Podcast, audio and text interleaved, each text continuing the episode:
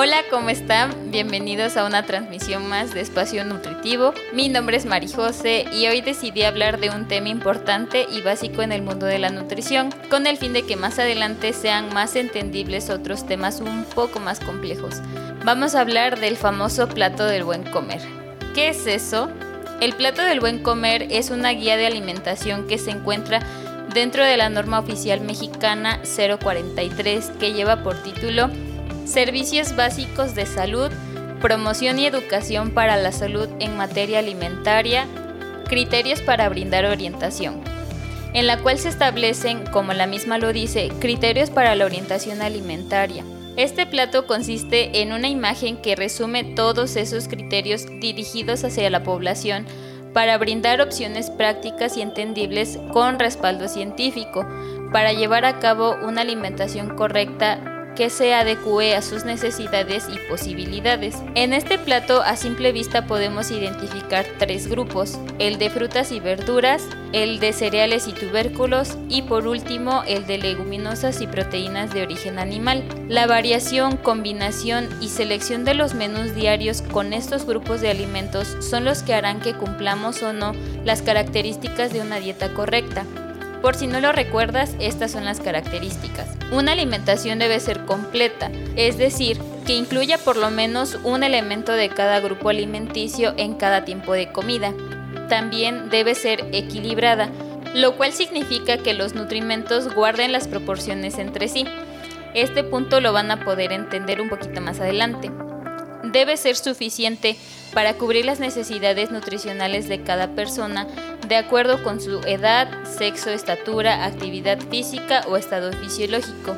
En el mismo sentido, se establece incluir diferentes alimentos de los tres grupos en cada tiempo de comida, es decir, que sea variada.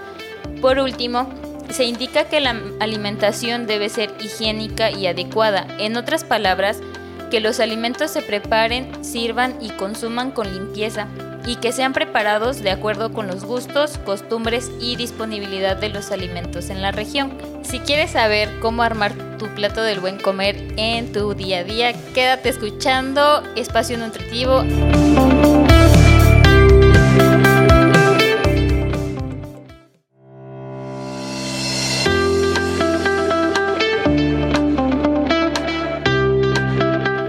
Están sintonizando apenas, les comento rápidamente que estamos hablando y explicando el plato del buen comer con el fin de que puedan ocuparlo en la vida cotidiana como herramienta para una alimentación correcta.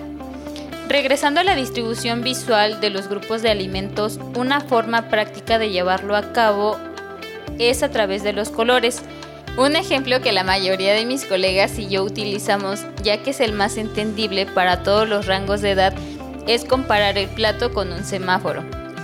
Todos sabemos que el color verde significa avanzar sin problema.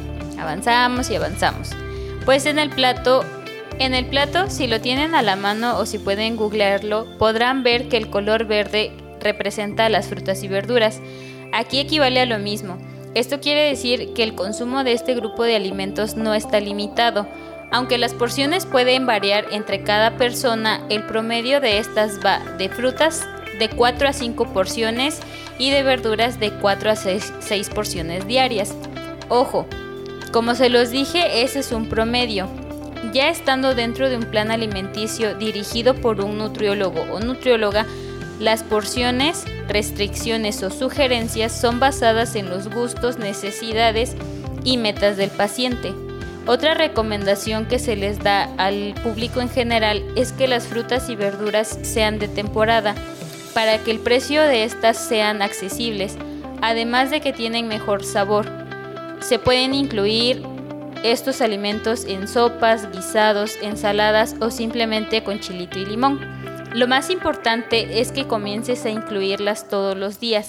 Si no estás acostumbrado, puedes comenzar poco a poco. Puedes iniciar con dos, a la siguiente semana con tres y así sucesivamente hasta llegar al promedio. También haz uso de las que sean de tu agrado, intercalándola con las que no. Recuerda también que esta es nuestra principal fuente de fibra, lo que nos hará sentirnos más saciados, logrando así que evitemos comer más de lo que nos corresponda de los demás grupos de alimentos. También mejorará nuestra digestión haciéndonos ir mejor al baño.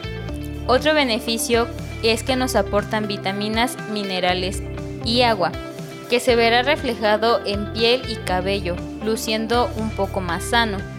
No olvides que debe de acompañarse con agüita natural para ver mejores resultados.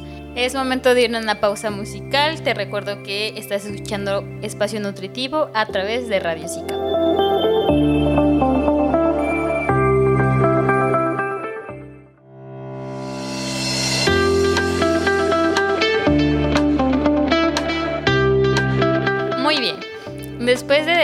Claro el lugar que ocupa el grupo verde, es momento de avanzar al siguiente color, el amarillo.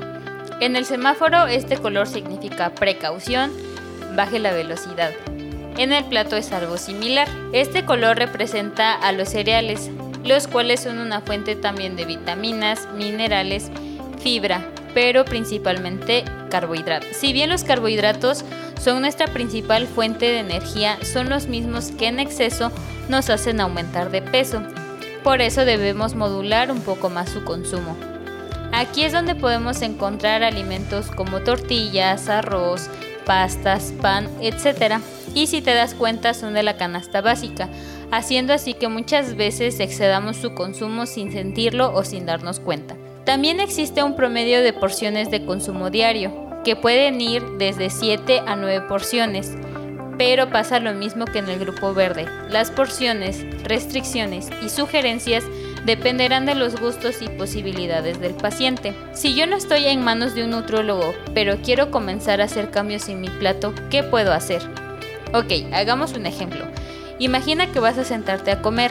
Te sirves un plato de sopa de pasta o de espagueti, un guisado con un poquito de arroz, unas cuatro tortillas y tu verdura. Si te das cuenta, se pierde un poco la proporción a la imagen del plato ya que los cereales están ocupando un buen espacio.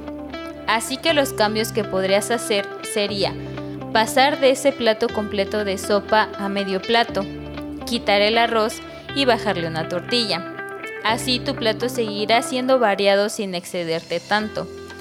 O si tú eres de los amantes de la tortilla, te recomiendo que si quieres seguir comiendo esas cuatro tortillas, evites sumarle otro cereal como el arroz o el espagueti y cambiar la sopa de pasta por una sopa de verduras. Así seguirás sintiendo que comes lo suficiente sin sacrificar las porciones de tortilla, ya que recalquemos, esta tortilla no es mala, ni hay que dejar de comerla para bajar de peso, pues lo que nos puede perjudicar a la larga es hacer un abuso de esta. Es momento de una pausa y regresamos. Estás en Espacio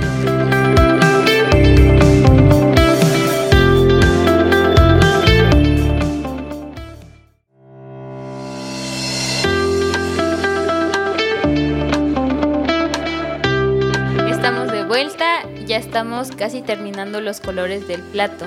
Recuerda que el plato del buen comer es una herramienta que se ocupa en la población mexicana y es visualmente sencilla de entender. Bueno, pasemos al color rojo. Este color en el semáforo equivale a un alto, hay que detenernos.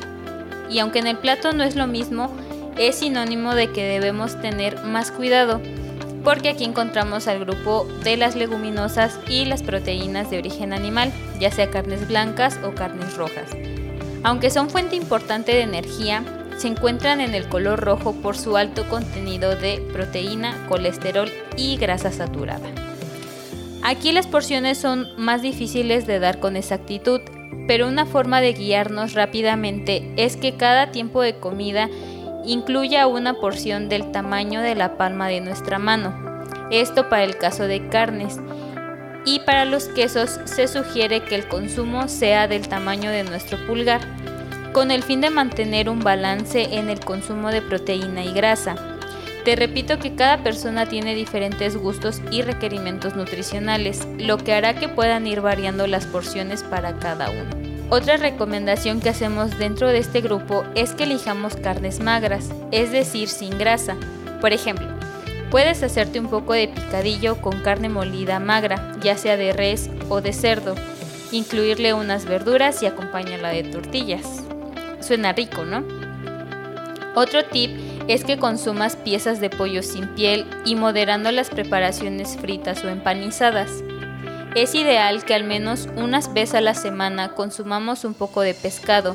Aprovechando la temporada de cuaresma ya tienes un motivo para prepararte un rico filete empapelado. Y por último, pero no por eso menos importante, hablaremos de las leguminosas, como son alubias, frijoles, habas, lentejas, soya y otras más, que podemos medir por medias tazas, teniendo un poco de cuidado aquí con el consumo de frijoles refritos, pues es sumarle otro poquito de grasa al plato. Lo mejor sería consumirlos hervidos o solo machacados. Antes de irnos a la pausa, quiero que pienses si le hace falta algo a nuestro plato o es momento de darlo por terminado, si crees que está completo o si le agregarías otra cosa. Es momento de la pausa musical y volvemos.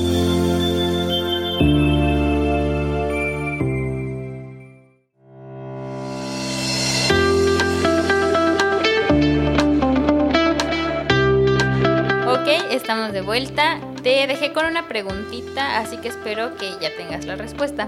Si bien el plato del buen comer solo abarca esos tres colores y por ende esos tres grupos de alimentos, en mi opinión y la de algunos otros colegas es que le hizo falta incluir un poco al grupo de los aceites, ya que es importante que sepan que no solo existe el aceite de cocina, sino que hay otras fuentes de grasa buena como son los cacahuates, las almendras, nueces, avellanas, entre otras. Además de esas semillas, también existe un fiel acompañante de muchos platillos mexicanos. Sí, claro que sí, el aguacate.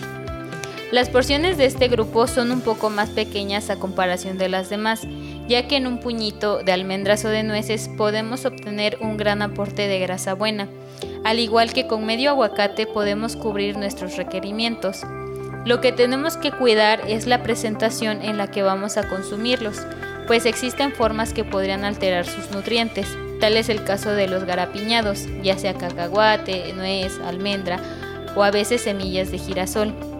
Esto es un aporte de azúcar extra a nuestro cuerpo y realmente es innecesario, pues su forma natural ya tiene un buen sabor.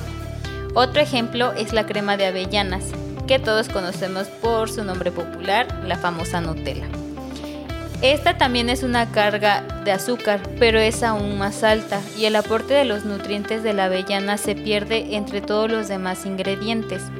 Claro que tiene un buen sabor y un postre con este gran invento es muy llamativo, pero no debe ir del diario en nuestro desayuno o cada vez que tengamos antojo de algo dulce caigamos en este tipo de productos. Es ahí donde comienzan los problemas. En mi opinión es mucho mejor opción tener a la mano crema de cacahuate, pero ojo, que sea hecha solamente de cacahuate, pues existen muchas versiones que nos pueden hacer creer que estamos consumiendo un producto de calidad cuando sus ingredientes no lo son. Es por eso por lo que ni dentro ni fuera del plato existen imágenes como el azúcar de mesa, los dulces, el alcohol o refrescos, porque no son indispensables en la alimentación. Cuando hay un, consumo ocasional de estos alimentos no hay problema considerable. Todo comienza cuando consumimos de más y caemos en los excesos. Todo esto es un poquito más fácil de llevar acompañado de un nutriólogo, pues nosotros podremos decirte con exactitud cuánto necesita tu cuerpo de cada alimento, no solo para perder peso. En muchas ocasiones también es para incrementarlo o bien para saber llevar la enfermedad que tengamos. Es momento de ir una pausa, estás en Espacio Nutritivo a través de Radio Zika.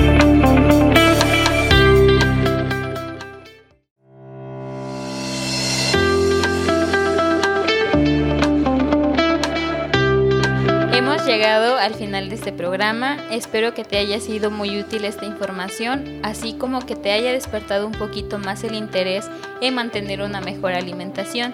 Si tienes dudas o quieres saber más del tema, recuerda que me puedes contactar a través de mis redes sociales, en Facebook como Marijose Solís, en Instagram como nutri.solís. Ahí puedes mandarme un mensajito, yo te voy a responder la duda que tengas.